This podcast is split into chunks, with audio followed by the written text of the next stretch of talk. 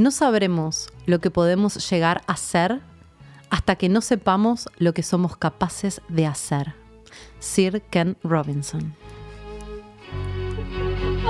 Dale, dale, dale. Un problema de difícil solución. En una época difícil de mi Medio de viaje egresados también. Mal, mal, mal. Entre la espada y la Fiesta de pared. 15. Y aguantando la opinión de Mucho mi saltito. familia. Yo no quería una vida normal.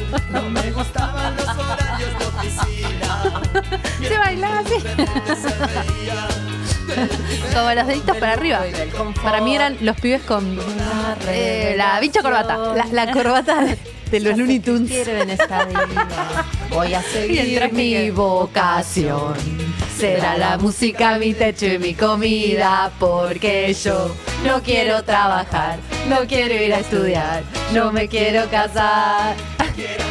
Dije yo me quiero casar. La libriana. chicas, sí, Es más fácil saber lo que no que lo que sí.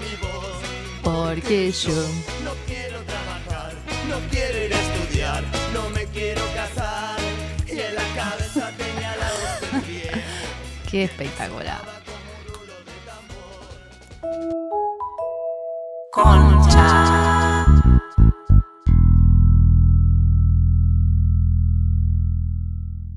Bienvenidos a Concha. En este episodio, Concha Vocacional. Gran tema. Ah, gran tema el de. Gran tema el de los auténticos decadentes. Yo siento que puede haber gente que no sepa, viste, como, como nos pasó con amistad- amistades peligrosas, que no sabían. Es muy ¿Qué era? Este era un tema muy de, la, de mis fiestas de 15, viaje de egresados, ¿no? Para que vean la edad que tenemos. El otro día yo tuiteé algo que decía la palabra bicicletear, como que alguien que te bicicletea, que, que te hace chicle algo. Y una, una chica me dijo, ¿a qué te referís con bicicleta? ¿Qué quieres decir con bicicleta? Y le digo, ay, tipo, bicicletear es bicicletear. Y otra me dice, pero no, no sé qué quiere decir. Nunca se me hubiese ocurrido que alguien no sabía lo que... A mí posté algo sobre Zac Efron y una me dice, obvio, es como que te volvés a enamorar como cuando viste High School Musical. Y yo tipo, no, pero yo, no vi High 50 School años. Musical. Yo ya tenía 42 cuando apareció High School Musical. Zac Efron podría ser mi hijo. La brecha. No, que- espero que no. ¿Podría ser mi hijo? No. Ah, uf. es una forma de decir. Ok, ok.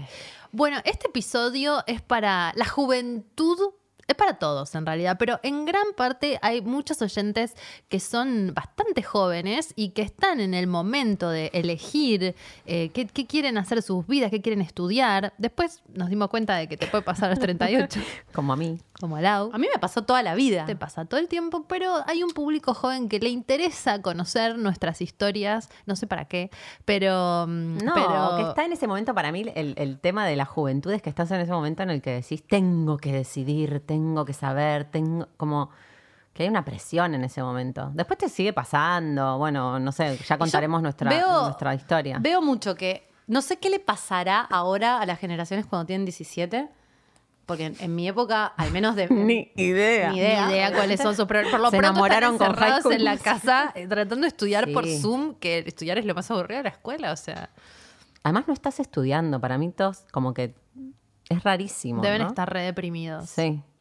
Mandando monografías, que era lo peor, tipo de trabajos así como tenés que escribir un montón. Se viralizó ahora un video de una chica que estaba llorando un montón porque no se podía ir de viaje egresados. Imagínate quinto. No, que te Ay, te hicieron un favor año. igual. El viaje Hay egresados mucha gente que dijo, Una mierda. yo me divertí. No, Yo no la pasé tan bien. a mí no me gustó nada. Me No. parece al pedo. Hubiera elegido no ir. Pero porque ustedes eran las que se aburrían de los boliches, chicas. O sea, ahí entendí todo. serias. No la pasé tan mal igual. boliche en Bariloche. Pero es como que te sentías forzada a hacer cosas como llegamos y hacían tres varados bajo cero en Bariloche. Salgamos todas y saquémonos una foto en Corpiño, porque Bariloche. Y lo haces y decís, ¿por qué? Después ves esa foto en Corpiño y decís, yo estaba coercionada socialmente. No me importaba sacarme en el balcón una foto en Corpiño.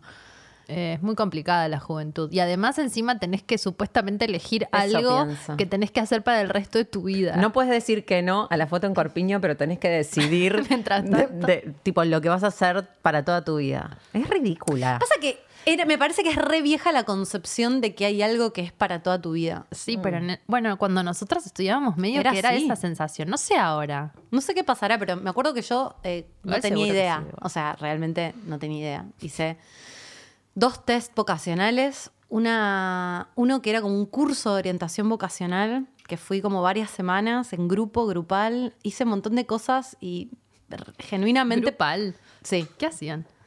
eh, juegos. Me hacía acordar como cuando fui a la psicóloga a los cinco años, ¿viste? Que Re- eran re- era, te hacían como juegos y te miraban. alguno? Sí, Obvio. en la cámara Gesell. Y, Y en él- realidad vos, y sola- él- vos solamente estabas seduciendo al el que te gustaba. Es que sí es esa Y te edad. chupa analizaban. huevo. Lo único que te importa es levantarte a tu compañerita. Yo sí tenía muy claro que no tenía claro. Y, y mi viejo, que era una persona que, o sea, fue una persona con mucho peso sobre toda mi, mi- mi- mi- la primera etapa de mi vida, que él supo que quería ser médico desde los cinco años y en mi casa hay como una especie de mito alrededor de eso y que él nunca hubiera querido hacer otra cosa más que eso. ¿De qué signo es tu papá? De Virgo. Ah, re médico. Re médico. Y No vi ni una foto de tu papá. Me estás jodiendo, te no, ay, por favor. Bueno, entonces yo tenía todo el peso de que, porque mi papá me decía, bueno, ¿qué, lo, ¿qué es lo tuyo? Mm. Esa pregunta, ¿qué es lo tuyo? Y yo, ante esa pregunta, me agarraba un nudo en el estómago como, lo mío es, ahora entiendo, lo mío es todo y nada. Papá. Entonces Una yo, bofetada. El señor, el doctor de Virgo que sabe de los cinco es una piña en la ahora cara. yo creo que se cagaría de risa, pero en ese lo mío momento es yo, ten- nada. yo sabía que quería viajar, eso seguro. De hecho, en realidad, ahora les cuento. Yo me terminé metiendo en ciencia política porque en mi idea yo dije diplomacia, porque viajo. ¿Entienden el nivel de boludez con lo cual te metes en una carrera? Pero para mí no es ni en pedo una boludez eso. Para mí esas son las cosas que tenés que medir. ¿Qué disfrutás? Porque en el fondo, bueno, después ciencia política no fue, pero digo, hay No, algo de... fue. No sé, Es- sí es Bueno, todavía. pero hay una lógica. Para mí es mucho más de qué disfrutás que de qué, de qué laburo querés tener, ¿viste? Para mí, como que. Como que No hay sé, algo de. ¿eh? Porque, bueno, cierro la historia. Sí. Le dije a mi papá, che, ¿sabes qué? Me parece que estaría bueno en mi cabeza, ¿no? Em, tomarme un año sabático, irme de viaje. Pa, ya sé. Manteneme un año más. me tomo una, ni siquiera manteneme, me tomo un año, me voy a laburar o ni idea. Y me dijo, sí, sí, andate de viaje, andate en verano y en marzo estás acá para empezar la facultad, me dijo, literalmente. Así que tenía que decidir, no podía estirarla más, tenía que decidir, tenía que decidir, fui a todos los test de orientación vocacional. Y yo quería hacer algo medio, me hubiera encantado estudiar cine o hacer algo más como guion, Mm. pero tenía la presión de que sabía que, no sabía, creía que eso no era realmente un trabajo. ¿viste? Mm. Muy clase media soy yo. Las carreras serias. Una carrera profesional, ¿viste? Mi viejo, mi vieja es obstétrica, mi papá es médico. Sí, también cine cuando nosotras éramos jóvenes como para estudiar cine era una hipeada. Ahora tipo es el, como el futuro, pero en ese momento Mm. No. era distinto. No, total. O, o admiro a los pies que te dicen, no, yo estoy estudiando teatro. A mí me hubiera encantado. No, para mí, para mí Pero, la ¿qué es eso? No, no, la base, tipo, el el límite era que fuera universitario. O, o eso no, no había, no había, lugar a- dudas. Sí, no había lugar a dudas. Entonces terminó, el, el- la finalista fue ciencia política y psicología. Nada que ver, ¿viste? Botánica o. Sí. eh, Pero esto salía en el test. Esto se desprendía de profesionales observándote, chamullándote a tu compañerite. No. Los test me dieron, sí, psicología, ponele, ni siquiera. Porque ¿ve? además el test te decía como te decía. humanidades, Sí, ¿no? una- Te decía como y aparte vos lo guías el test, es mentira que el test te dice algo. Vos vas sabiendo lo que anotás, qué consecuencia va a tener en lo que estás escribiendo. Mm. Eso es una pavada. Vos que resulta que eras promedio 150 en la UBA. no sé, no no, sé si todos. Sí, yo se tampoco. Bueno, la cuestión es que en un momento digo, ok, eh, yo digo ciencia política o psicología, ciencia política o psicología. Las minas del grupo este donde me quería levantar a mi compañerito me dicen, che, pero ¿y algo más creativo? Ellas me lo dijeron. Y yo tipo, Bien no, ahí. una carrera que me dé de comer. Esa, esa, esa frase del, del infierno, algo que me dé de comer, venía como... Bueno, y digo, no, ciencia política. Porque yo estaba con una- en esa época también con mis amigos, estábamos muy en salvar al mundo, hacer la diferencia, se me mezclaba con diplomacia, me fui al ISEN, que es el Instituto del Servicio Exterior de la Nación, para que me expliquen cómo eran los Eh. exámenes. Yo dije, voy a ser diplomática, bueno, basta. Dos semanas antes digo, no, me parece que es psicóloga. No, me, me parece que es psicóloga, me parece que es psicóloga. Sí, Ah, es ah. tipo, es, es un montón en la vida lo que estudias. Mal. Más te vale Son que cinco o elijas algo seis que te años. guste, porque además si no arrancas algo que no te gusta y tenés que retroceder y arrancar otra cosa, que es un bajón. Mal. No, si, te- si tenés la flexibilidad para dejar una carrera, sí. yo jamás hubiera abandonado una carrera. Así me hubiera metido en oftalmología, que creo que es lo, lo peor que podría haber estudiado en mi vida. Dentista es peor. Dentista, sí. Creo que lo hubiera terminado. Pero bueno, cuestión es que estoy con esta duda. Dos semanas antes de anotarme, digo, no, bueno, psicología, psicología. Y voy a ver a las del grupito vocacional y digo, che, miren, me está pasando esto. ¿Vieron ciencia política? Me parece que es psicología. Ellas te dijeron. No, no, no, yo les dije, Ah. me parece que es psicología. No, ellas me dijeron, viste que hay gente que a veces estudia psicología porque en realidad necesita terapia. y dije, bueno, no, ok, ciencia política. Se- seguro soy Y el terapia. caso. Y terapia, no, terapia ya hacía. Eh, bueno, nada, después, muchos años más tarde, cuando hice terapia con un, con un psicoanalista, que fue mi, mi psicoanalista genial, el chabón me dijo, qué boludez, hubiera sido re buena psicóloga. Y dije, ¡oh! Y siempre estoy que quiero empezar psicología, como que me quedó un pendiente con psicología tremendo. Y yo creo, no me arrepiento ahora, ¿eh? porque mirando para atrás, todas las cosas que me dio la carrera son zarpadas y amé ciencia política. Es una carrera hermosa pero creo que estaba más alineado con lo que yo soy haber estudiado psicología que ciencia política. Es una locura. Todo porque alguien random, que no sabes quién es, te, Sí. te dijo algo en ese momento y Sí. vos elegiste por ahí, ¿no? Es que lo, lo violento para mí también, como cualquier cosa de esa edad, pretendés tener claro, o tu viejo, ¿no? ¿Qué es lo tuyo? ¿Viste? Todos pretenden que vos a esa edad ya tenés que tener claro la sociedad, todo. O sea, tenés que tener claro qué es lo tuyo. Y esa edad no tenés idea de nada. Y como bien decías vos, yo tengo 38 y también me lo pregunto. Y me parece que es como algo que no te terminás de preguntar nunca. Y en ese sentido, digo, vos te arrepentís, o te arrepentís, o decís, ah, hubiera estudiado psicología. En el fondo, como que medio que en todo lo que te metes después termina conformando quién sos hoy. Digo, que hayas estudiado ciencia política y que estés vinculada con la política o que, puedas laburar de eso también ah, tiene una lógica. No, y la vida hace, te das cuenta, va. yo La que- vida hace lo que quiere, lo que boluda. ¿Vos te no pensás que decidís? Exacto. Es tremendo. Porque yo estoy en ciencia política. Bueno, no, pero no quiero como- monopolizar la conversación. No, pero vos tenés el trayecto vocacional más bizarro del planeta, boludo. para mí este es un programa para que todos Este conozcan todos los, para- tipo, todas las vueltas, idas y vueltas y todas las vidas de María Jimena Uteiro. Pero porque la idea es que vos a los 17 tenés que decir qué es lo tuyo y saberlo con claridad y hacer una carrera. La palabra carrera es como... Tremendo. Es tremendo y estás como ahí empernada con eso para siempre y cualquier Para cosa siempre. que para siempre, ¿entendés? Como, como que solo cabe especializarte en eso que a los 17 pensás que es lo tuyo y no tenés los recursos para saber qué es lo tuyo a los 17. Por ahí tenés una mínima idea de tus, Lo que pasa como es que de qué te interesa, pero Tus papás están hartos de mantenerte. Sí. Hartísimos. Imagínate, No, y- y, a los 18 encima sos un huevón que ya pareciera que pudiera trabajar. Entonces, tipo, por favor, que estudie algo más o menos para que, que tenga donde caerse muerto y que se vaya que- de aquí. El punto es que no está habilitada para mí en, en esa pregunta y en ese momento la creatividad de, de cada uno, ¿entendés? Tenés que estudiar algo para encajar en algo que ya sabes que te va a garantizar tener trabajo. De hecho, me recuerdo de pensar en esos términos, ¿no? ¿Qué trabajos vas a tener Sí. si estudias tal cosa y qué trabajos Sí. vas a tener si estudias tal otra? Y no tenés ni idea, en realidad. no ten- pero no tenés idea y no tenés idea qué va a pasar, como, no sé, ahora digo. ¿Vos qué qué- estudiaste, Lau? yo estudié publicidad. Ah, publicidad. Pero mis variables, o sea, me acuerdo, yo hice cursito vocacional y mis ¿En variables dónde? eran en ¿En la tarjeta. en no, el- con la una colegio? psicopedagoga. Aparte- Muy Sola. particular, No te podías levantar a nadie. ¿Y los No, tuyos dónde re eran? ¿En el cole? ¿En el colegio? No, era en un psiquiátrico. Te lo juro. Era en un psiquiátrico. Era en un, en el a- un ala de un psiquiátrico que viene a psicopedagogas. Te juro que iba. Es como que tenía el borda de zona surera. No me acuerdo ahora ¿Por cómo se llama. Es hermoso. Es hermoso. Sí, íbamos ahí. Y veía, ¿Quiénes iban veía ahí? gente. Ay, tengo una imagen. Iba caminando yendo al lugar y había una viejita que se que tenía una pollera que se baja los pantalones en medio del parque y empieza a cagar. Y yo, tipo, estaba yendo psiquiatra, seguro que no, pensé. Y- No te puedo creer. Sí. Sí.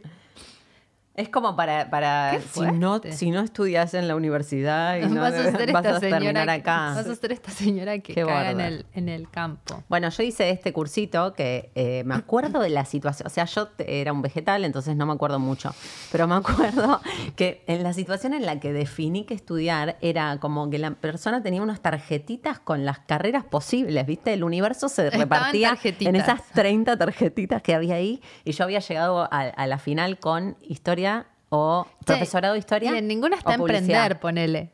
No. Hacer tu propio proyecto. Pero por eso digo, boluda, que la creatividad no es una variable. No. Estás decidiendo en qué encajás que ya existe. No hay nada que vos puedas crear. Crear.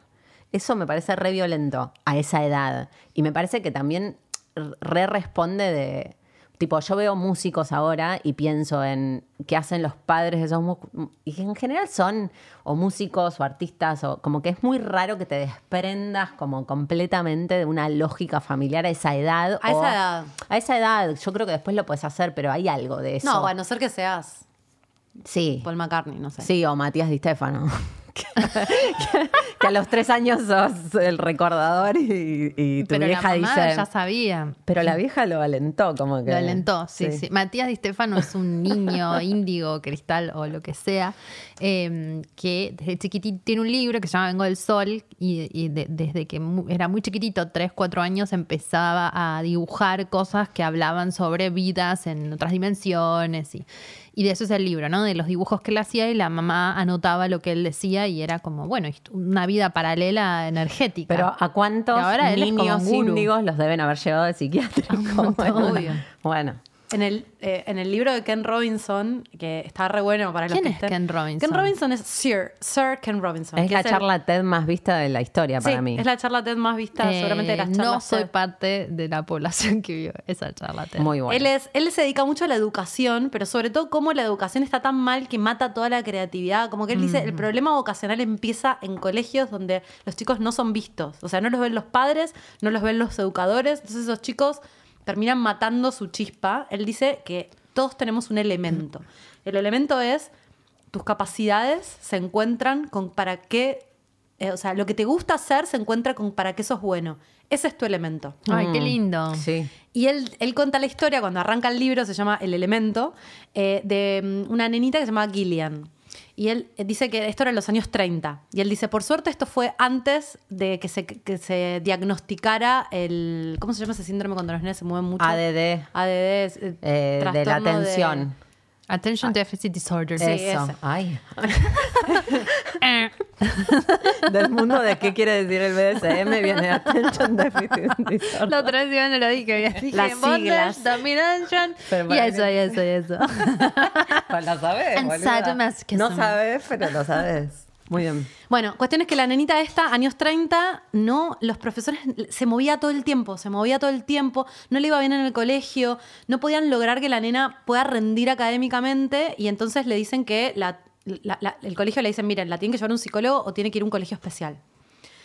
Eh, la nena tenía 8 años. Entonces la mamá la lleva a un psicólogo y el psicólogo la sienta, habla con la madre, no sé qué, y en un momento la sienta en el, en el- en el sillón y le dice, bueno, Gillian, gracias por la paciencia que tuviste, yo ahora voy a hablar con tu mamá un segundo. Y antes de irse pone la radio, pone música. Se va con la mamá, se, se van un poquito y el psicólogo le dice, miremos a ver qué hace. Y la nena empieza a bailar. Ay, mi amor. Empieza a bailar y a bailar, a bailar de una forma que el, el tipo le dice, su hija no tiene ningún problema, su hija es bailarina, llévela a una escuela de danza. No te puedo creer. Y Ay, la me nena. reemociona. Re, y la tipa hoy se llama Gillian no sé qué, es una de las coreógrafas. Ay, o quiero sea, llorar. Bailarina del ballet de Londres, coreógrafa de Cats. Es fue la que crea Cats, el musical con Andrew Lloyd Webber. Todo porque él dice, si hubiera estado en los años 90, le hubieran dado Ritalin, Mal. le hubieran dado una medicación para que se calme y listo, ¿entendés? Le empezó a ir re bien en el colegio cuando empezó a bailar. Porque, porque ella dice que hay, él dice que hay, hay chicos que eh, piensan moviéndose, que necesitan moverse para pensar. Entonces él dice, pero no hay seguro. muchos padres y muchos psicólogos que vean eso en el niño. Entonces nosotros también somos hijos de eso que nos cuesta encontrar nuestro elemento, pero si vos vas para mí a tu infancia, es obvio cuál era tu elemento. Re. La- re está llorando. Estoy Sí, llorando. sí, es re Mal. emocionante. Está lagrimeando. Pero Sí. pará, nos quedamos a la historia de las tarjetitas. ¿Qué te dijo la mina? Te- No me dijo bailarina. no te dijo, no te dijo cuál es tu elemento. Dijo, podcaster. No estoy muy segura. Pero no, me dijo, eran dos tarjetitas que una era publicidad y una historia del arte. Y ahora quiero llorar porque yo Estás ahora llorando. tengo 38, sí. Y me estoy preguntando todo esto de vuelta y pienso, Esto es en vivo. en vivo estoy En llorando. vivo. Qué raro igual. Nunca lo había Para hecho. variar. Nunca lo había hecho. ¿No? Sí. Sí, yo lloro todo. No a este nivel. no.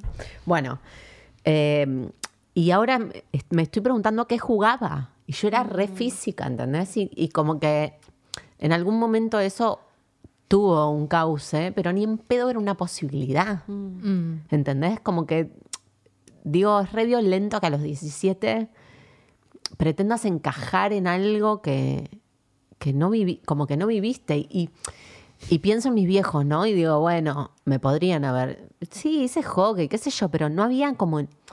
No había ni la posibilidad mental. No es que no, no me. No me incentivaron para perseguir otras cosas, sino que no, no existía la posibilidad. que existía ¿entendés? algo que podía Por eso digo esta historia que se me arma a mí de que, bueno, los músicos salen de familias de músicos. O, Pero como que ¿disfrutaste estudiar publicidad? soy re neptuniana y hoy, hoy entiendo por qué la publicidad. Como que había algo de la creatividad puesta al servicio de un efecto y de, y de lo que puede lograr la comunicación y de lo que puede lograr la idea como, como vehículo de, de transformación que me recompromete. Pero la publicidad me parece nefasta hoy. O sea, está todo bien, Bueno, pero también uno tiene una, una inocencia cuando... Sí. Re, era, la- te juro, mi- Hay la estupidez que voy a decir. Esto me voy a quedar, tipo, si me va a caer como lo del tema, se me va a caer una sota. Eh, ¿Se acuerdan de la llama que llama? Sí. Yo flasheaba con, Ah, con pará, lo que tenés generaba la contar lo llama que, es. llama. Llama que llama era un comercial de Telecom. Telecom, que tenía Ah. otro logo distinto al que tiene ahora. Sí. Ah, Telecom no existe más, ahora se llama personal. Se llama Telco. Ok. Bueno, nada, y era una llama lit como un eh, muñeco, Un muñeco, un que, títere. que llamaba a, a- a cualquier número Vieja. y hacía chistes, ¿no? Hacía como jodas telefónicas. Porque, Como Bart chicos, Simpson. en un momento había fijos, teléfonos fijos, y Ah. la gente llamaba y hacía jodas telefónicas. Era una campaña publicitaria que a mí me había flasheado, claro que trascendió la publicidad, como que me, me había flasheado lo que podía generar y, y Ay, la me quedé que copada con, con la creación de ideas. O sea, la llama que llama decidió tu destino académico. Y dos tarjetitas de mierda. Igual está bien porque elegí publicidad y no, no historia, que hubiera sido como bastante diferente y me hubiera ido como por un Te hubieran lugar. cerrado un poco, ¿no? Me hubiera puesto re ostrácica, gris. Sí. Sí. que, sí que- Si Me- hubiera igual me encanta la historia, No, eh, me encanta, me encanta. Sí. Quizás me hubiera llevado por otro lado. Pero eso es lo loco, ¿entendés? Como que yo estudié publicidad, hice una carrera, eh, al principio me metí pensando que quería hacer tal rol y después terminé laburando de otra cosa y eso me llevó a, a la producción y eso me llevó a laburar más como en cine y, y en algo más técnico. Y, y ahora no tengo ni idea, como no tengo ni idea y por suerte puedo preguntármelo y estoy yendo a lo que era mi elemento. O sea, me estoy haciendo preguntas que me, como que quiero como investigar recuperar el tiempo perdido. cuál es mi elemento. Por eso me emociona, porque, al- porque pienso en todo ese tiempo y no me arrepiento ni en pedo del, del recorrido, pero repienso en que es re importante, que no tiene que ver con estudiar una carrera universitaria, que no tiene que ver con encajar en un modelo, ¿viste? Es como... Porque pienso en que, en que esas decisiones que definen tu vida están en función de un rol productivo para la sociedad que no te hace quien sos. Viste que no, tu vida no se tiene que tratar de eso en el fondo. No se tiene que tratar de esa decisión, no se tiene que tratar de que estés. Salvo que tu vocación sea como esto que decís que le pasaba a tu viejo, de que a los cinco años ya sabías y tu vida y, el, y tu propósito se por va en le eso. vendieron a él que él sabía. Ten- tengo un momento emotivo. Por favor. Pero Willy ya está liberado. ¿Ah, sí? Entonces, ¡encierren a Willy! ¡Encierren a Willy! Esta es la llama que llama, chicos. Se reían. Eran buenísimos. Porque con los planes de larga distancia de Telecom, Larga distancia. Porque estaban en el norte. Estaban lejos. Y entonces llamaban y tenían. Vieja, les so- ¿por qué no sabes de dónde estoy les sobraba- llamando? Viene otro, viene otro. Llama, llama, llama. Llama, llama. Hola. Arequito. No, escúcheme usted a mí. Dígale a la chica esa que canta que no revolé más el poncho de vicuña porque es mi ahijado. Era una pelotudez. Yo tenía 17 y me parecía maravilloso y terminé estudiando publicidad. Igual, en tu defensa, a todos nos parecía maravilloso. Yo tenía en esa una época, remera. ¿eh? Eran brillantes. Mi mamá trabajaba en Telecom y entonces me trajo una remera de la llama que llama. Che, Dali, ¿vos qué onda? ¿Qué Claro. hiciste? ¿Cómo fue tu historia? Ah, mi historia. Contanos tu historia. Na, na, na. Mi historia es que yo vivía en San Martín de los Andes. eh, con muchísimos problemas de adaptación, puesto que había sido alguien que, que- que venía de Buenos Aires, de un barrio muy careta, y que me depositaron ahí en un pueblo. O sea, que era como una especie de Britney Spears que, que terminó como en, en un pueblo. San María era chiquita. Es Es re una película. re una película mal. Igual es obvio que no hubiera, no hubiera estado. O sea, está buenísimo que haya sido San Martín de los Andes, ¿no? Ah, no, yo le Te agradezco salvó. al Señor porque si no, si yo estuviera hoy como están ciertas personas que siguieron el camino que, De la High que School yo estaba, Musical. del High School Musical for real, estaría yo posiblemente do- o con antidepresivos o algo así, porque yo siempre fui rara y ese colegio era muy arquetípico de- de- de- de- de, del caretaje, lo voy a decir así, y yo nada que ver. Entonces era como, la pasaba muy mal, era la víctima del bullying. Y así con eso hermoso, nada, 2001, crisis, crisis, crisis, y nos fuimos a vivir al sur y terminé ahí. Y, y sí, me salvó la vida, fue lo más. Y, y tenías que... Todas las que ustedes son del interior me deben entender. Tenías que elegir desde allá que ibas a estudiar. Había mucha gente que tenía la posibilidad de viajar a Buenos Aires y eh, hacer tours por las universidades. Y mm, Qué bizarro. Esas ferias de tours Esas que te de folletos. eso, esas cosas. Ah. Y entonces venían y elegían y después se volvían. Pero mi mamá estaba un poco superada porque, tipo, los- su- sus dólares se transformaron en patacones, la echaron del trabajo, al marido también, tipo, se pudrió todo, se terminó todo. Por eso nos fuimos a vivir al sur.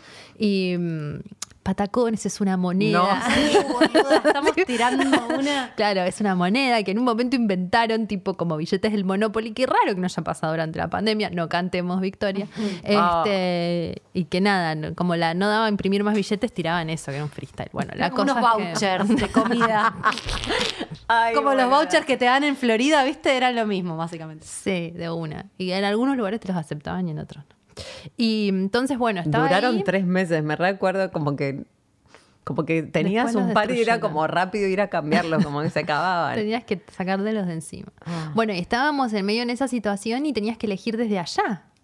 Eh, yo no viajé a Buenos Aires y mis compañeras tampoco.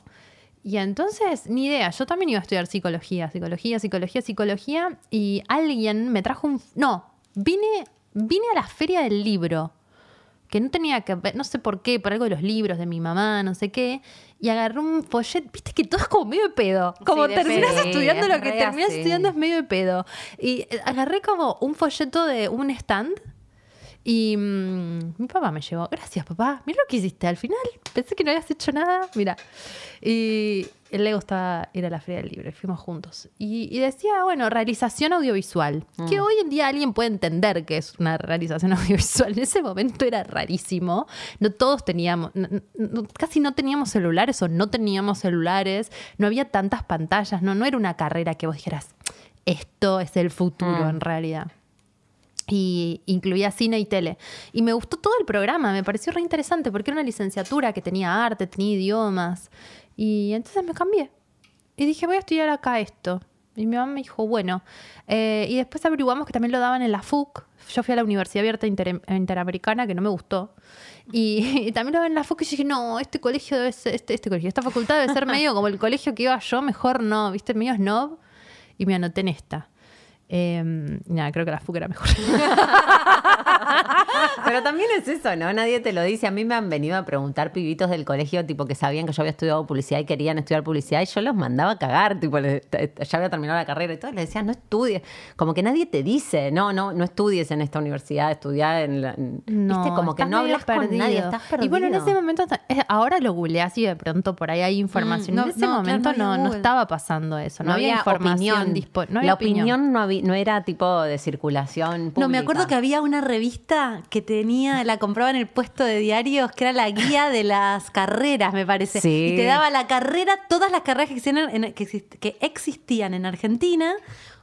y qué universidades la daban. Era y- como el Guinness, pero de las carreras. Sí, como chicos, la guía ¿entienden lo telefónica. viejas que son? Estamos haciendo tipo un viaje en el tiempo. Mal. La puta madre. Bueno, Em, pero al día de hoy, sigue Pero lo- pasando lo ¿sabes qué pienso cuando escuchaba a Dal y cuando las escuchaba a ustedes? Que nosotras buscábamos un poco referencia en gente de una generación para la cual estudiar o, o- o hacer una carrera sí por ahí era algo que se elegía y se hacía durante toda Sí, la vida. sí. Y nosotras siento Nosotros que somos la bisagra. muy de transición, total. Porque estudiamos una carrera y después nos cagamos en la carrera Sí. que estudiamos básicamente. fuimos haciendo otras cosas. Las tres. O sea, lo, lo hicimos para deshacerlo, pero es eso un poco lo que decía Lau, siempre queda de fondo eso, ¿no? Es como lo que te decía con politóloga, como que te dijo medio como, bueno, no sos más. Digo, bueno, no, re soy, o sea, soy todo lo que soy con el trasfondo de politóloga. Pero yo venía, imagínate, de Monte Grande, de una familia bastante conservadora políticamente en todo sentido. No conservadora eh, moralmente, pero sí bastante cerrada, ¿no? Como. Y yo me, met- me acuerdo que fui, cuando dije, bueno, ah, esto internacional, diplomacia, no sé qué, me acuerdo que fui a hacer el, yo sí fui a hacer el tour de las universidades, y me acuerdo que primero, claro, que fui a la UCA, porque yo venía del colegio católico, y me acuerdo que fui a la UCA, Estaba en Puerto Madero, ni ahí. Puerto Madero, Ah, sí, ya sí, estaba. estaba en Puerto Recién Madero. empezaba Puerto Madero lo hizo, para lo hizo la UCA, lo hizo la Puerto UCA. Madero. Y me senté, me acuerdo que me senté Sí, y en una sí, no había pantalla. edificios. No. Por eso le pregunté. No, no, me, re es verdad. Me acuerdo que me tomé, porque aparte yo venía del zona sur, me tomé el subte, no entendía nada. Llegué a la Era, como una cosa en construcción. mal. Madero. Y me acuerdo que me senté y antes de que empezara la charla sobre la carrera, en una pantalla empezaron a proyectar como... A la Virgen. a la, la Virgen, sí. Como Dios te salve, no sé qué. Y en ese momento dije, no, che, yo ya está con esto. yo ya- Esto, enough is ya enough. está, Qué no, bien, ya no me puedo meter acá. Y, y me acuerdo que después fui a la de la UBA, que la dio un chabón de pelo largo, que básicamente nos dijo, no estudien ciencia política. Como que estaba odiando la vida. Y Jimé yo re dije, se metió sí, ahí. voy a- sí, sí, este chabón Este es mi lugar. Sí. Este es mi lugar. Me Este quiero que sea Habló mi de profesor. Maquiavelo, de, de la mierda que era la política, de la mierda que era la carrera, y yo dije, sí, sí, sí, acá, acá me voy a meter. Dios, Dios mío. Y la UBA fue lo mejor que me pasó. Yo digo, igual, no está mal. A veces una carrera a mí me abrió la cabeza, me abrió. Yo soy la persona que soy por haber Ay, hecho sí, qué ese amor. paso por la universidad. Qué amor haber sido estudiante universitario. obvio. Qué placer. Coincido. Re lindo, ¿eh? aparte sociales de la UBA. O sea, a mí que venía de Montegra, no saben lo que me abrió. Claro, me, te cambió. Me, me- me hizo muy bien como persona y aparte cono- conocí amigas que hoy son amigas del alma, hermanas Ay, del alma. Yo no sigo siendo amiga. Yo, ¿viste cuando aterrizás mal? Sí, típico mío, aterrizar mal. Pero realmente en San Martín aterricé bien. Pero a- acá aterricé mal. Decís, esta gente, yo no tengo nada que ver con ninguno, Mm. boludo. O sea, como que obvio me hice amigos y, y, y- y- y sí, y íbamos a fiestas y éramos amigos. Pero yo sabía que no es esa gente que- que queda. ¿Viste? Re loco. Me recontra divertí y nos hicimos muy amigos en ese momento, pero, pero es como que yo hice un, un esfuerzo de, de compatibilidad porque no era un tipo de gente que, que, que no sé, que me identificara. ¿Vos a dónde estudiaste? En El Salvador, que para mí fue tipo. Ah, re cheta esa Re, universidad. re, re cheta. Y fue re. No me abrió la cabeza ni en pedo. Era como. Mm, era más de lo un- mismo. Un continuum del colegio. Porque colegio, nunca escuela, ¿viste? Como re Mm. colegio bilingüe cheto. Y El Salvador era un poco la misma lógica. Iba tres horas a la mañana. Clases como, o sea, nada que ver, no te curtía ni en pedo. Y hoy, o sea, por eso todos los que me vinieron a preguntar les dije, no vayan, en pedo. Y además te das cuenta que después el mundo laboral es otra cosa y... Y, Y que a no medida sé. que vas creciendo. A mí lo que me mata es, pen- es- es que Publicidad esta- puedes hacer sin haber estudiado y sin Bueno, yo soy un ejemplo de eso. No, a de todos los que les también. dije, a todos les dije estudia un oficio. Si querés eh, ser Ah, creativo, estudia tecnicatura. letras. Si querés eh, o, o Diseño diseño, gráfico. gráfico o audiovisual o como estudiar algo que te dé que, que te den la mano, ¿viste? Como algo Sí, o algo más hacer. corto, porque hay tecnicaturas también. Por ejemplo, yo me metí a estudiar realización audiovisual porque tenía este, dirección de arte y no sé qué, idiomas y tal. Y mm, por ahí podía haber estudiado dos años como lo mínimo y meterme a trabajar y aprendes un montón haciendo. Hay cosas que las aprendes haciendo. Mucho más. Haciendo, haciendo, haciendo. Más Bueno, de hecho, yo terminé haciendo carrera en publicidad y había estudiado ciencia política, o sea, nada que ver. La vida. Bueno, pero tiene que ver con qué, qué quiere la gente, con la sociedad. sí, pero no. No, y tiene que realmente- ver más con tu elemento. Yo- como que me ¿El da la... elemento de fuego, aire, tierra y agua? No, con la No. piscianidad. No, pero digo cuando la teoría este hom- buen hombre. No, no, no, no. Ah, en no. esto de eh, para qué sos bueno y qué te gusta. Ah, ok. Sí. Medio como... Lo que yo La creo es hipnosis. que elegir una vocación que se supone que qué es lo tuyo implica el preconcepto de que vas a ser la misma persona desde los 17 hasta los 65 o 60, que es tu edad teóricamente productiva. Ay, qué Y tristeza. yo soy, pero por Dios, yo voy cambiando todos los años. ¿Cómo voy a saber qué es lo mío? Lo mío va cambiando. O sea, ahora, después de 37 años, recién este año hice las paces con que... Porque creo que hay gente que por ahí sí tiene una estructura energética, no sé, yo siendo astróloga ahora lo entiendo como por ese lado, hay gente que tiene una determinada estructura de carácter o energético, como lo quieras ver, que por ahí es más lineal, que por ahí le gusta algo y le va a gustar algo siempre y va a crecer en eso y se va a especificar, como a mm, eh, especificar, ¿no? ¿Cómo es? No, especializar. Especializar en algo y va a ser feliz con eso. Y eso es un poco para mí lo que la sociedad te pide, ¿no? Que elijas algo, que seas el mejor en eso. No, no, no. Y no jodas. Y no jodas. No, y que te vaya bien y Que hagas te quedes en tu casa y no salgas nunca Uses más. barbijo. sí, esto de que. No, no, no somos anti-cuarentena, pero, pero qué cómodo, ¿no? También que todos estemos ahí quietitos. Re. Sí. No, está bien, hay que estar, pero a veces te das cuenta que ciertas cosas son para, no digo por eso, pero también estudiar una sola cosa y que te dediques a hacer eso y que no crees nada y no inventes nada que rompa el sistema es genial, ¿entendés? Pero, Pero creo que viene como de una generación anterior en la cual eso era lo que tenías que hacer. Y, y yo creo que mucha gente sufre por eso, porque yo ahora me doy cuenta que mi estructura es hacer distintas cosas, muchas cosas al mismo tiempo, no profundizar tanto en nada, ir haciendo cosas, ir creando cosas, me aburro re rápido, soy re infeliz estando siete años en un lugar. Y Hoy- hay que escuchar eso. Pero porque para mí la única posibilidad en ese momento es que es lo tuyo, es una sola cosa, tenés que saberlo y tenés que hacerlo para siempre, tenés que hacer una carrera.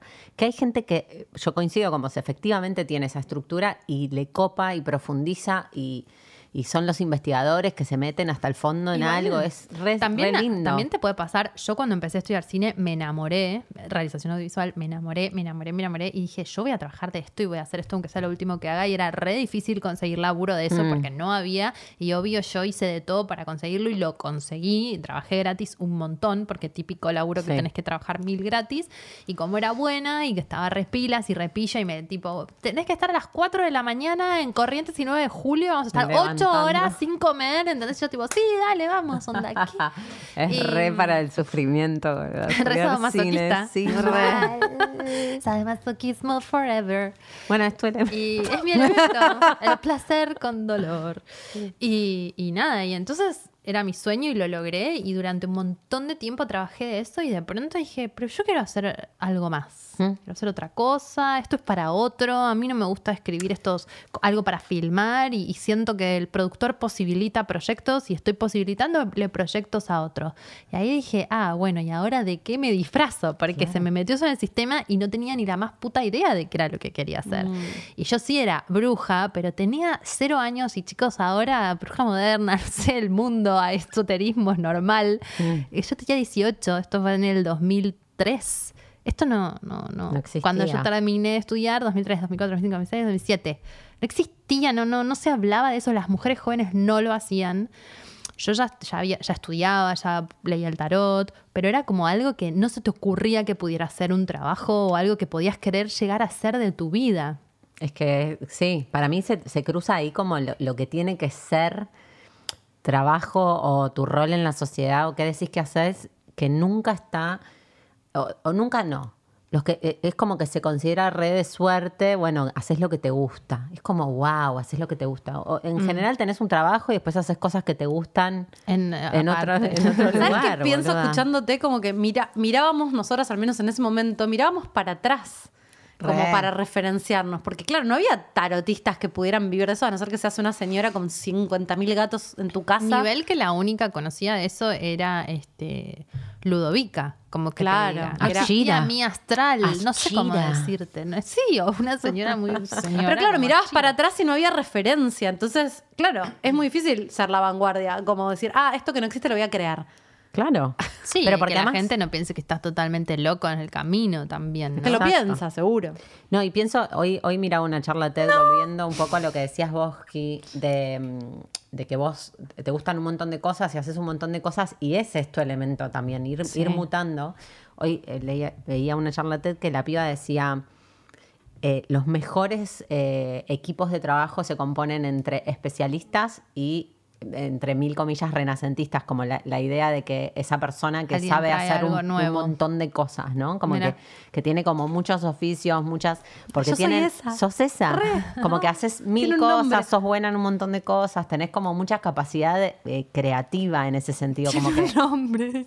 Sí, pero es, es un poco, los renacentistas eran estos tipo Leonardo da Vinci que hacían mil cosas, tipo pintaba, inventaba, Mm. Sí, que eran astrólogos. filosofaba, astrol... Bueno, Che, espera, quiero hacer un disclaimer porque para. Es- estamos entendiendo todas que estamos hablando de que tenemos mucha suerte de, De estar elegir. pudiendo elegir Re. y poder. O sea, para. Obvio. Estamos está- hablando para un tipo de, de gente que sabemos que puede elegir, que está en esta, que. Que obviamente hay un montón de gente que no se puede plantear que quiere o que no quiere porque tiene que comer y tiene que trabajar y que es una. Es totalmente. No, hay mucha gente que estudia y trabaja. Yo tenía un compañero. Yo estudiaba y trabajaba. Mi mamá vivía en San Martín y yo vivía acá y tuve la suerte que mi mamá me pague el alquiler. O sea, eh, privilegios, no, lo siguiente. Me pagaba el alquiler, me pagaba la comida. Yo pude elegir lo que se me cantaba el culo. La condición tal cual dijo Lau era mm, trabajar gratis, era terminar la carrera universitaria. Mm. Y, y fue universitaria porque mi mamá quería que sea universitaria. sí. Y, y nada, eso también te genera como otra posibilidad creativa, por Sí, supuesto, ¿no? exacto, porque también no es, no es como todo el mundo empieza desde el mismo lugar y todo lo que estamos diciendo lo decimos desde nuestro lugar, que fue como muy privilegiado en ese sentido de, de poder elegir. Yo también estuve tres, cuatro años, tres años sin laburar, o dos años sin laburar y después ya empecé a laburar Sí, mientras tres. estudiaba. Eh, y no todo el Ah, mundo puede hacer lo, eso. Lo que iba a decir es que tenía un compañero que trabajaba la noche en una estación de servicio toda la noche, tipo de 12 a 7 o de 12 a 6, una cosa así, y se tomaba el bondi y venía, y venía a la clase y cursaba a la mañana y después iba a la casa, dormía a la tarde y nada, y un montón de veces se quedaba dormido en las clases y, mm, y yo decía como, qué, re- qué- qué lejos que estoy yo de tener que hacer ese sacrificio para estar acá sentada, ¿entendés? Con mi ropa que me la compraba mi mamá, con este. Igual digo, no, yo ahora soy súper independiente, como que a veces eso malesal para algunos y a otros posibilita que puedan crear. Y este pibe le fue re bien, terminó la, la carrera y se dedicó a eso, dejó la estación de servicio y ahora es un realizador. Yo me acuerdo que mi vieja en un momento me dijo, bueno, tenés que trabajar. Yo no, no, no salió de mí. Viste que hay gente que quiere trabajar, que quiere tener su plata. Yo ni en pedo, yo estaba re tranquila. Estabas en tu elemento.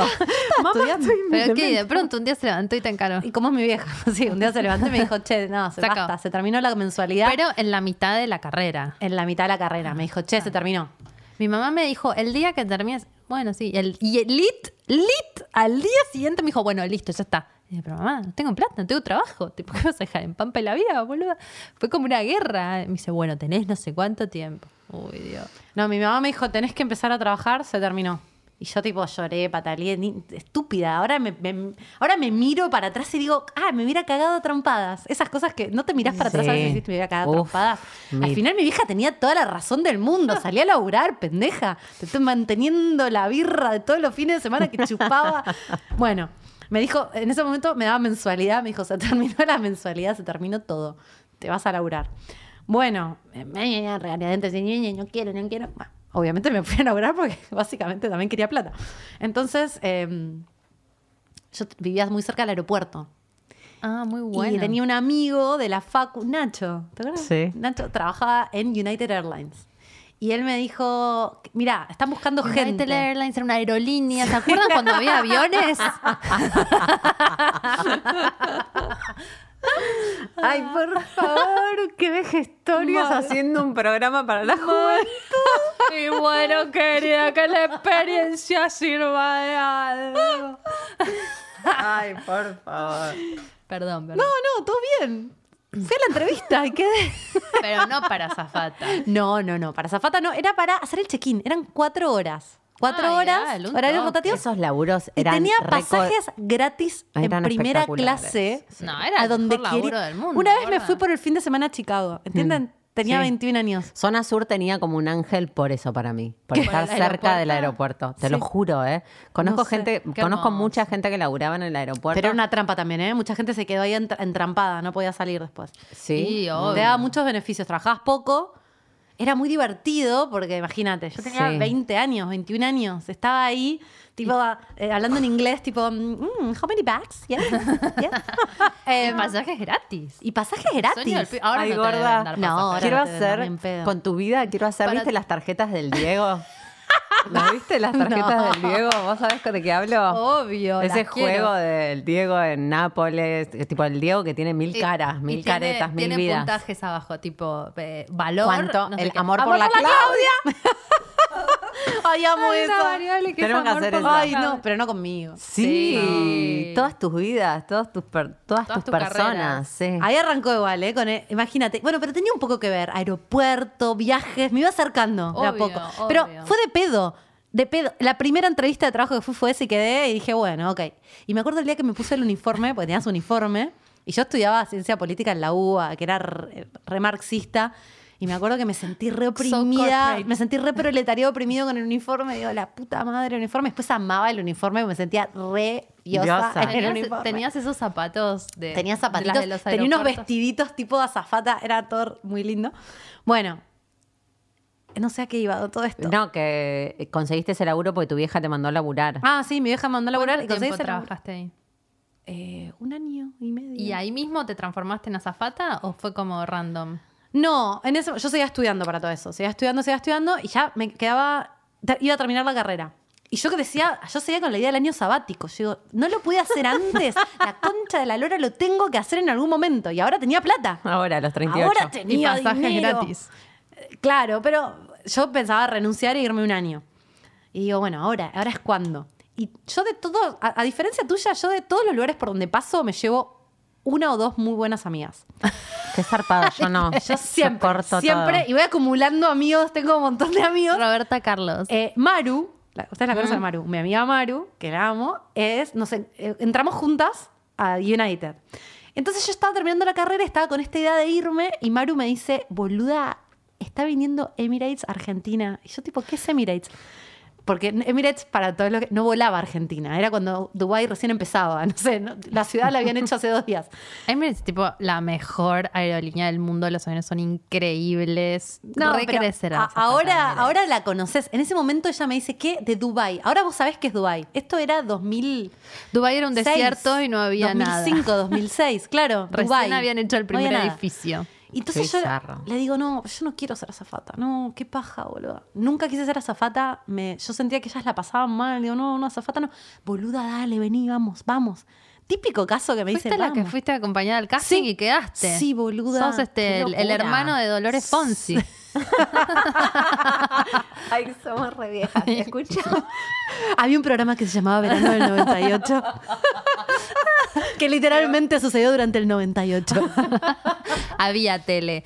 Y este chico, Benjamín, no, Benjamín no, No. Benjamín Tomás, se llamaba Tomás el Fonsi. programa. Tomás. Tomás. Fonsi fue a acompañar a la hermana en el casting y quedó por acompañarla. Bueno, yo fui con Maru y eran. ¿Maru les- no quedó? No. ¡Ay! Típica historia, típica historia. Era La amiga no queda, queda 300 la amiga. personas, ibas quedando tipo gran hermano, eran días y días de entrevista y rondas, y vos ibas a una mesa Seguro y, que ve- a todas y si tu nombre reimportaba y a estaba, Jimena te le ibas. chupaba un huevo, Sí, ¿entendés? Pero A ¿sabes mí qué me es lo que le pasa a. Jimena? Eso es, es renacentista. No le importa. Todo lo que hace lo hace bien. No, bueno, tampoco Para, tan... Boluda, de verdad Era medio- yo siento que todas re querían quedar y esta le chupaba un huevo y iba a la entrevista y los dejaba re caretas y entonces querían trabajar con él. No, pero esta, esta charla TED que, que veía hoy, la piba decía, ella era de estas que le gustan un montón de cosas y que lo que hace le sale bien.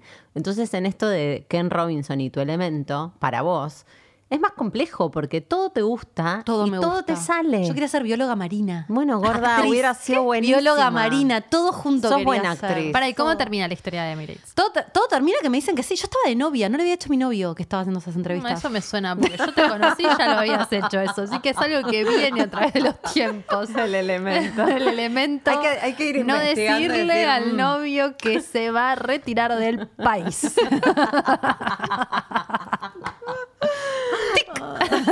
Elemento. Pero yo no pensé que iba a quedar. Y en un momento quedé y era una mezcla de qué, qué bueno, me voy a Dubai, que no sé qué mierda es. Qué malo le tengo que explicar a mi novio que me voy a vivir a otro país. Que aparte mi novio, que era mi mejor amigo toda la vida, que él pensaba que nos íbamos a casar. Era tu Ah, el que quería casarse. El, que, el que una vez se te ocurrió llamar y, y no resultó. Con Sí, exacto, ese, Chavex. ese. Mm, sí. Bueno, nada, quedé. Me tuve que hacer 25 análisis de todo tipo porque, eh, imagínense, país árabe. De repente yo me iba de un colegio católico, me iba a un país árabe. Siempre extremo. Siempre extreme. Bueno, y me fui y, y yo... Y la uva ya habías terminado. La UBA, me, me- eh, con todo el proceso de la zafata, dejé dos materias. No. Y me acuerdo que había una profesora de filosofía. De rendir, no de cursar. De rendir. Pero después las tuve que cursar de vuelta. Ah. Uh, perdí. qué japa. Sí. Eh, yo en ese momento, para variar, cuando entré, empecé a estudiar la carrera, dije, che, no me. diplomática no, a mí me gusta la filosofía política. me gusta la filosofía. Entré en un trip de me gusta la filosofía, nunca nada redituable, todo era la filosofía, me gusta. Entonces había, em- había hecho todas materias de filosofía, las optativas, y tenía una profesora que estaba como, venite a laburar conmigo, a estudiar, no sé qué estudiar, cómo se labura, a investigar y a producir conocimiento filosófico. Entonces me acuerdo que fui y le tuve que Hoy decir... harías posteos de Instagram. Con todas o tus charlas en el. Conex. Total. Y me acuerdo que casi peor que era decirle a mi novio que me iba, fui a decirle a la profesora de filosofía que me iba a hacer azafata. Como la mina me. Me acuerdo La que me- redecepcionaste. Sí, mal. La redecepcionaste. Mal, porque ella era tipo de la Sorbona, ¿viste? Yo en ese momento leía francés. Mm. Te entonces, vendiste a los árabes, pendeja puta. mal, mal. Y la mina me dijo, bueno, bueno, cuando te canses de hacer eso, volvé y laburamos. Como esto se te va a pasar, Ay, pendeja, ¿entendés? nunca Como algo así me dijo. No, se me pasó, pero nunca tampoco volvió la filosofía a mi La vida. filosofía política. No. Así que me fui a hacer azafata.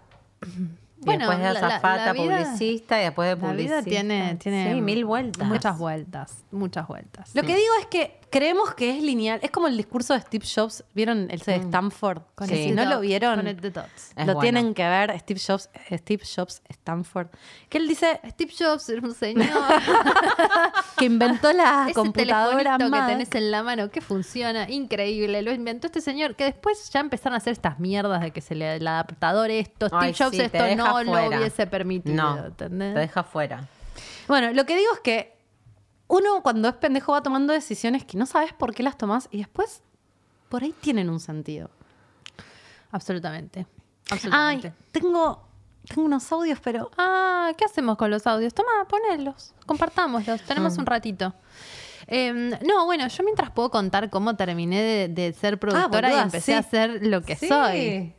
Eh, porque en un momento alguien me lo preguntó por inbox. Y siempre saben las, las y los oyentes de qué vamos a hablar, ¿eh?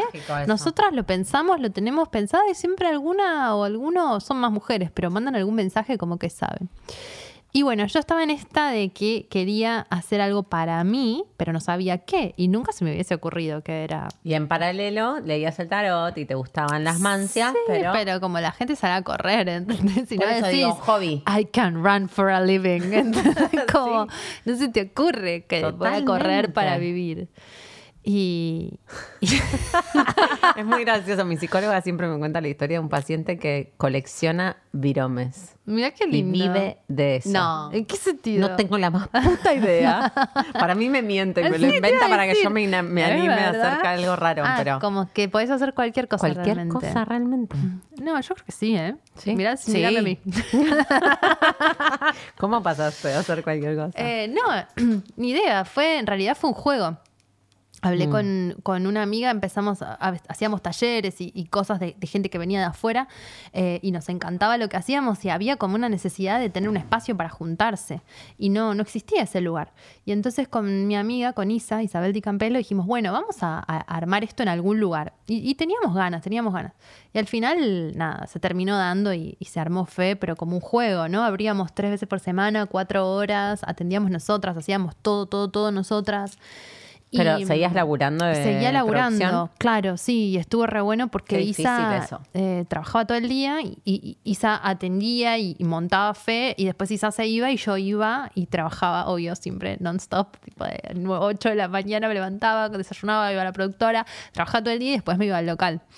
Eh, re intenso. Pero un día fue como. mm, Pero nunca, nunca montaron, o sea, nunca pensaste en fe como para que sea el.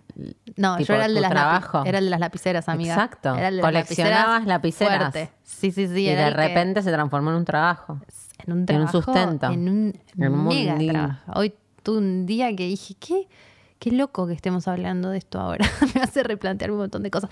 Y es un trabajo súper mutante, como hablando también un poco de lo de Jime, donde toda la realización audiovisual se puso al servicio del proyecto, porque todo lo que pasa en FED está teñido por eso, pero también dentro de eso yo también puedo cambiar, porque si tuviera que hacer siempre lo mismo, también me aburro. Mm. Entonces, bueno, van pasando cosas, libros, proyectos, distintas maneras, digitalizarlo. Cuando de hecho se, se- se mantuvo fe mu- mucho tiempo igual, yo me, me aburrí de mí misma, de mi propio proyecto.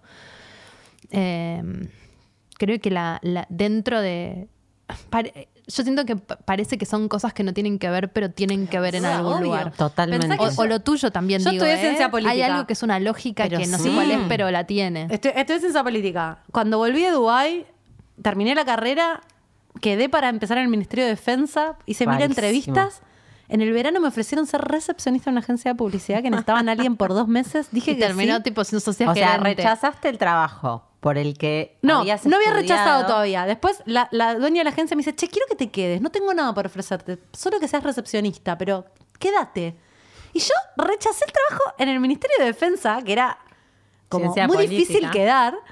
La llamé y le ¿Y dije, no, por qué lo rechazaste? No hoy te juro, no, sé sabes. qué pasó. Intuición. Me gustó la agencia, era re creativa, era Ay, re sí. cool, era Yo- re... De hecho, yo fui para laburar, o sea, para ser proveedores de, de postproducción de la agencia. Y me acuerdo que entré y dije, ¿qué es este mundo de ensueño? Era Estaba espectacular bueno. el lugar. Y dije, ¿qué me voy a ir? ¿Al Ministerio de Defensa? Todos milicos, ni idea. No, no. Me voy a, me quedo acá. Me quedo acá siendo recepcionista. tenía Mis viejos se querían matar. Cuando les dije, imagínate, era como que yo hice toda una carrera mejor promedio, no sé, pro- diploma de honor de la UA y no, me voy a ser recepcionista en una agencia de publicidad. ¿Pero qué estudiaste? Mi papá decía, no es lo tuyo. Pero tenía, un- tenía un mural de, de- de Sound of Living. Sí, o sea, yo veo eso y planto bandera ahí, boludo. Y me quedé ahí, después empecé a ser eh, Sound of productora, después fui estratega. Y después cuando me cansé y dije, me renuncio, odio la publicidad, alguien me ofreció ir a laburar eh, para hacer eh, comunicación para políticos. O sea, di una vuelta a la vida. Yo ya pensé que la, publici- la ciencia política estaba muerta en mi vida. No, te fuiste. Te fuiste. No, no, renuncié a la Soltaste agencia. Renunciaste al y que alguien te me llamó. ese laburo. Ahí yo te, cono- yo te conocí ahí. No, gorda, vos me conociste en la agencia, antes. fuerte. Sí, pero, Pero, empezamos sí, a ser amiga. amigas en Ah, ese proceso. sí. Cuando hiciste las cámaras de Ravi Shankar, no sé qué Garce, ahí pasaste de nivel. Porque aparte cosas. siempre, siempre es me voy a hacer un viaje espiritual para que me diga Me cuál es mi vocación. en no sé Porque dónde. ahora lo digo re contenta, pero es la primera vez en mi vida que estoy contenta con este recorrido. Para mí era re torturante. Sí, no Yo pertenece. durante un, momento, un montón de tiempo estuve siete años en una agencia de publicidad y todo el tiempo decía esto no es lo mío. Y re sufría porque decía, me re equivoqué, tendría que haber seguido en el Ministerio de Defensa, no es lo mío, no es lo mío. Y después me metí a laburar para política, mezclando publicidad y ciencia política, y de, de vuelta, esto no es lo mío, esto no es lo mío, no es lo mío, no es lo mío, y re sufriendo, sintiendo que estaba mal. Y hoy digo, ah, está todo bien. Con no tener una cosa No que te hay una cosa que te ¿Cuántos defina. estuviste en la agencia?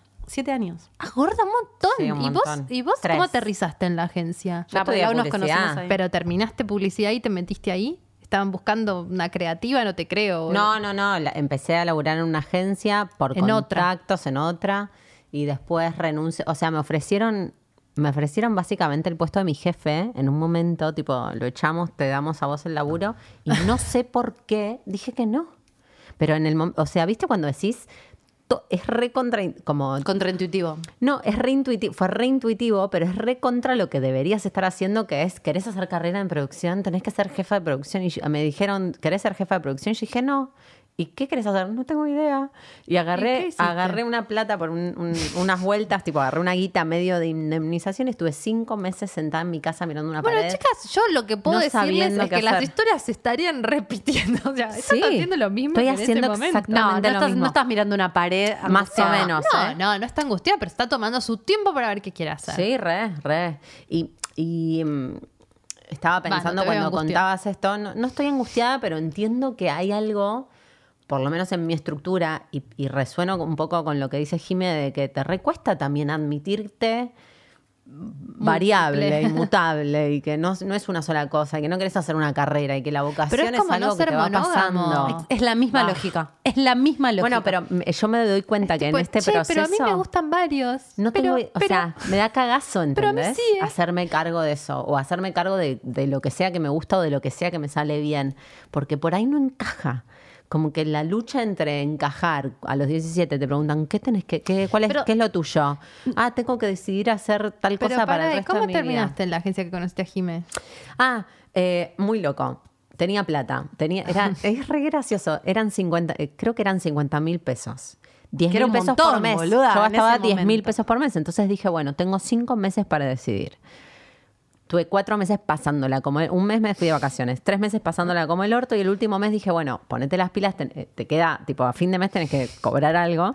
Y dije, bueno, si quiero trabajar en Argentina, porque flasheaba cualquier cosa, eh, ¿dónde trabajo? ¿En esta agencia o en esta? A la semana Ay, estaba Laura. trabajando en esa. Ay, ¿qué, qué hiciste? ¿Llamaste a alguien o llamaste a la agencia? No, ¿Te sucedió, lo decidí Pero- en mi mente. ¿Pero te llamaron? Me llamaron ¿Y qué de dónde? ¿Alguien de la consultora que contrataba gente para esa agencia Vos en me estás particular. jodiendo. Dal, eh, yo quería trabajar en esa agencia hacía seis años, mandaba mails a la gente de la agencia y no me respondían. Seguro que te los recibía yo.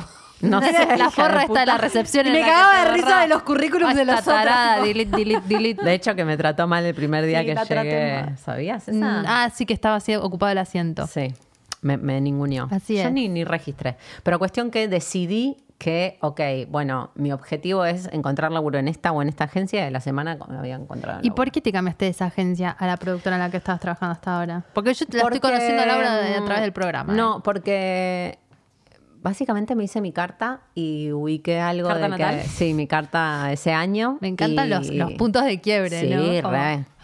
Y ubiqué que había algo de un crecimiento que quería hacer en otra dirección, tipo, no sé, ganar más guita y ser más independiente y disponer más de mi tiempo. Y es medio mágico como me pasan las cosas también.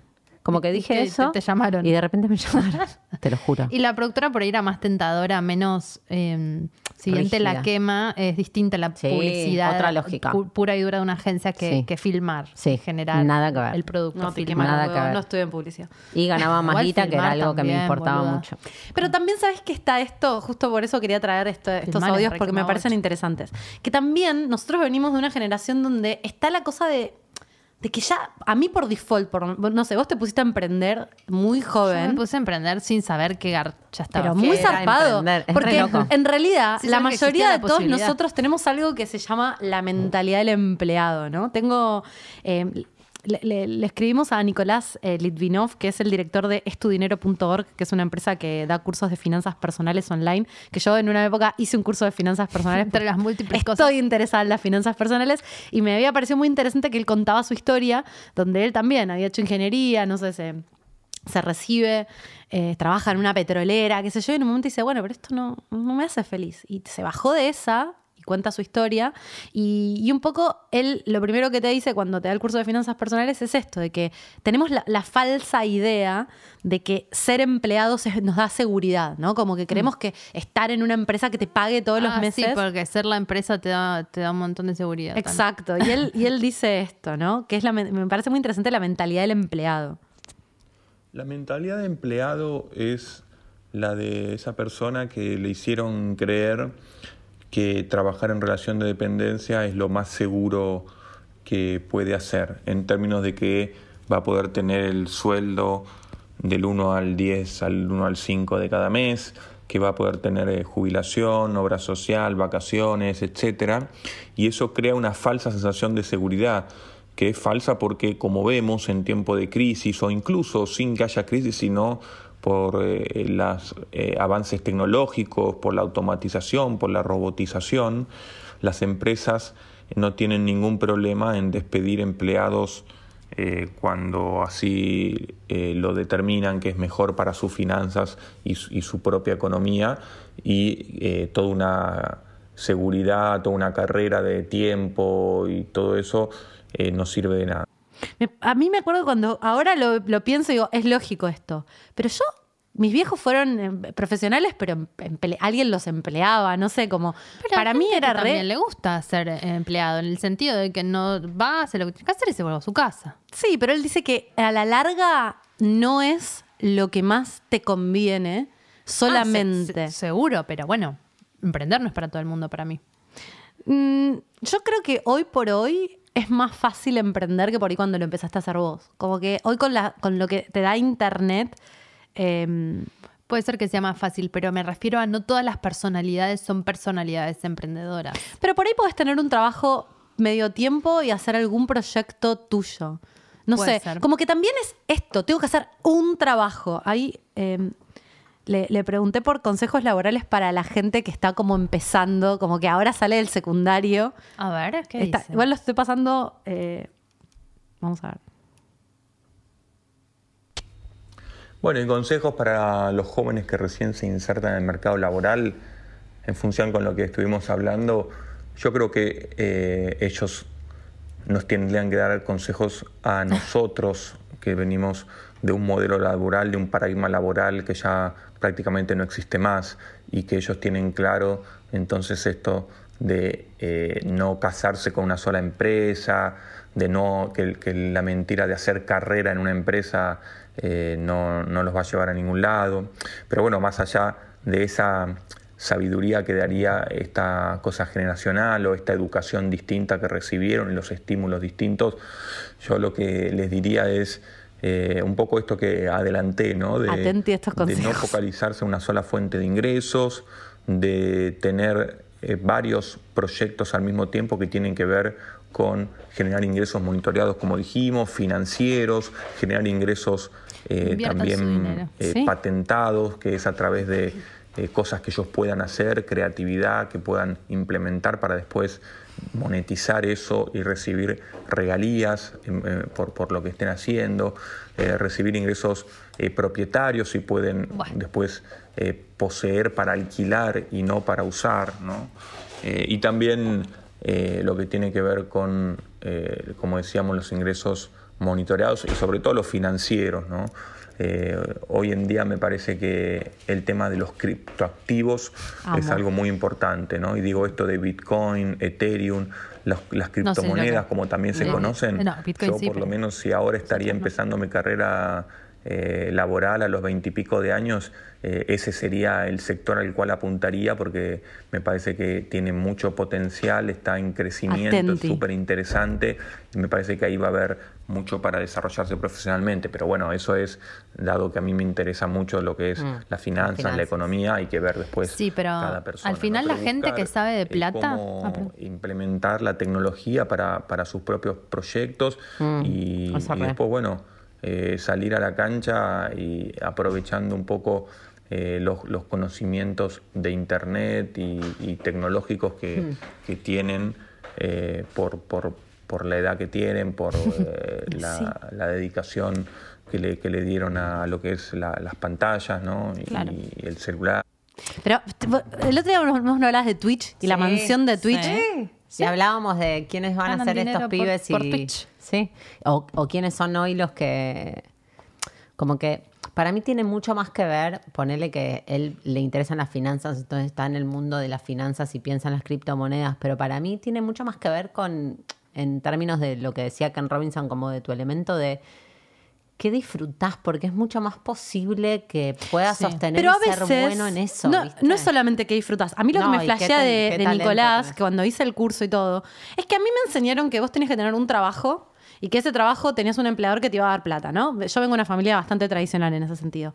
Y lo que el pibe te dice es, es una locura tener una sola fuente de ingreso. Mm, Porque claro. vos por ahí disfrutás tener un, em- eh, un empleo, vas, haces lo que querés, te volvés a tu casa. Pero tu empleador se levanta con el pie izquierdo y te dice, chao, man, te vas, te fuiste. A vos te parece que es un amor, que te quiere, o que es una multinacional donde que nunca va a cerrar.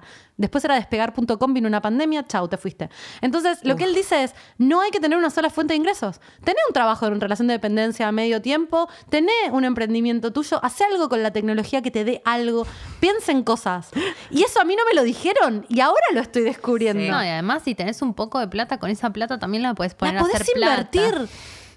Que O sea, de eso es otro para mí un re tema concha financiera. La- las mujeres Hagámoslo no, porque nos- necesito saber qué mierda Pero las mujeres no, no, como Sí. que me parece que no, no sabes de economía. Yo en un momento dije, para, no es que tenés que tener mil millones para invertir. Puedes tener Sí. tres mil pesos y decir, Sí, ¿qué hago con esos tres mil comprar pesos? bitcoins y ver qué pasa, ¿me entendés? Como no es que tiene que ser súper No, significativo. y por ahí la gente nos escucha y dice, nada, ustedes, porque no, te juro por Dios que cualquier persona puede entender al menos cómo Sí, un plazo fijo financieramente mínimo, mínimo. ser un poco mejor. Yo lo que creo que eh, en términos de que estamos hablando de la vocación, como que está re bueno esto porque te da la libertad también de hacer Exacto. lo que te gusta, ¿no? Como de, de- de que no tengas que Claro. hacer lo que te gusta para vivir o que no tengas que hacer algo que no te gusta para vivir. Si vos tenés como varias fuentes de ingreso, medio que después Bueno, te nosotros podés podemos dedicar hacer a lo que... esto que estamos haciendo Re, porque tenemos, tenemos otro una fuente de ingreso, Y sí, total. Y Concha es tan espectacular solo porque tenemos otros trabajos y esto es lo que nos Y no le pedimos a Concha que nos No dé le pedimos plata. nada, no. Al contrario, No, le ponemos le plata, ponemos plata. Sí. Pero que no quiere decir que un día se pueda transformar en un retrabajo, no sé ni idea cómo, pero, pero, pero creo que las cosas más genuinas y más interesantes empiezan cuando el verdadero deseo está puesto ahí. Después Re. eso como es en el tarot, ¿no? El, el deseo y la creatividad después se transforma en materia, que en materia también es dinero. Hmm. Este, Yo lo que creo que es que bueno. esa decisión de, de qué es lo tuyo, cuál es tipo, que- medio que no es una respuesta única, no es una respuesta final nunca jamás.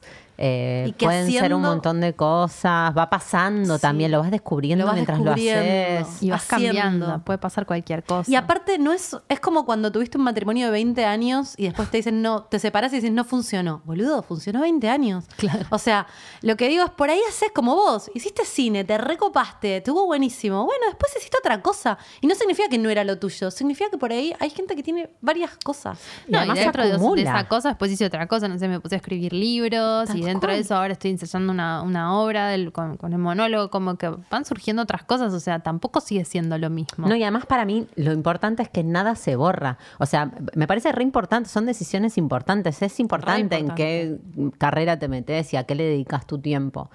Lo que creo que es nefasta es la es como la cárcel que se arma alrededor de esas decisiones, ¿viste? Como la determinación que tienen esas decisiones y que no y que y que, y que tengan que ver con algo que, que es más del lado de encajar que de, de qué quiero que se trate mi vida, ¿viste?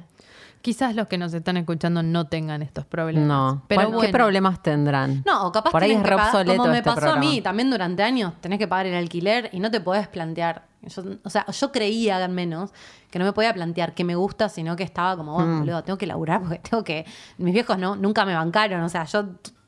Mm. Del momento que mi hija, mi hija me dijo laburar, se terminó. Claro. Empecé a laburar y después me fui a vivir sola, después me empecé a bancar sola y nunca vi un mango. Entonces, como que obviamente había un montón de tiempo que era, bueno, no sé si puedo pensar que es lo mío, tengo que laburar. Pero Bueno, pero sí estabas estudiando algo que te gustaba. que es lo tuyo. Da- Como de- que- Dentro también de las posibilidades hay algo que se puede elegir o tratar de llevarlo o arrimar el, arrimar el bochín, tercera. Arrimar el bochín. Quiere decir, hay un juego que son las bochas que lo juegan los viejos Ay, y que para ganar Cuando hay salías que a la plaza el quizás bochín. los veías. No, y hacer cosas que te gustan igual. Yo Sí. relauraba 25 mil horas en la Esto. agencia, pero hacía tarot. O Claro, después concha. eh, laburaba y hacía concha. Y, y después tarot hoy, yo doy cursos y eso me da plata. Y Sí, y algo nunca que pe- pensás que es era un hobby puede terminar siendo un trabajo. Astrología lo mismo. Me- empecé por placer total, una carrera, cinco, cinco años tenemos astrología. Sí. Y ahora hago cartas natales y, Sí. y es un trabajo. No me dedico a eso full, ni a tarot ni a astrología, pero tampoco me dedico full hoy a la ciencia política, ni a la política, ni Todo te compone. todo. Che, ¿a Eh, nos tenemos Estamos- que sí, sí, ir, ya tenemos que Ah, no, cerrar no, no, este ya, programa. ¿qué pasó? Y mm, queremos agradecerles por estar del otro lado. Esperemos que esta información, un poco vetusta quizás, eh, les sirva, les sirva eh, y, y se hayan divertido. Busquen a la llama que llama. Bueno, nosotras no tenemos Instagram, estamos con los huevos secos de Instagram. Ah, qué cosa del que mal Instagram. una cosa del mal con gente del mal. Porque Oh. Instagram no es solo, la gente que lo compone también. Así que no, no es un espacio para Concha Podcast. No, o sea, no, no, no es culpa de, nadie. no es culpa de nadie. Así que esto, todo esto para decir que Instagram no tenemos, que tenemos una cuenta de Twitter hermosa con una comunidad preciosa que nos quiere y que nos comenta un montón de cosas divertidas en arroba concha podcast. En Twitter. En Twitter, arroba concha podcast en Twitter, todas las novedades y los capítulos estrenos los subimos ahí. Mi nombre es Dalia Walker y me encuentran en Instagram porque sí estoy en arroba la Dalia y también tengo Twitter que me divierte muchísimo en arroba la Dalia A, con dos A al final. Yo soy Lau Pasalacua y me encuentran en Instagram como Lau Pasa con doble S y en Twitter, que no lo uso mucho, pero chusmeo. Eh, Sos guayer. Lau Paso y Guayer. Twitter guayer. Lau Pasalacua, completo. Ah, yo empezó a guayerear Twitter y siento que es un Oh. camino de ida. Eh, me encuentran en Twitter y en Instagram como arroba Ah. Oujima con J. En Twitter estoy inactiva, pero ¿quién te dice que me activo en cualquier Ojima, momento? marca registrada. Vamos, vamos. Muchas gracias por todo y con chau. Concha.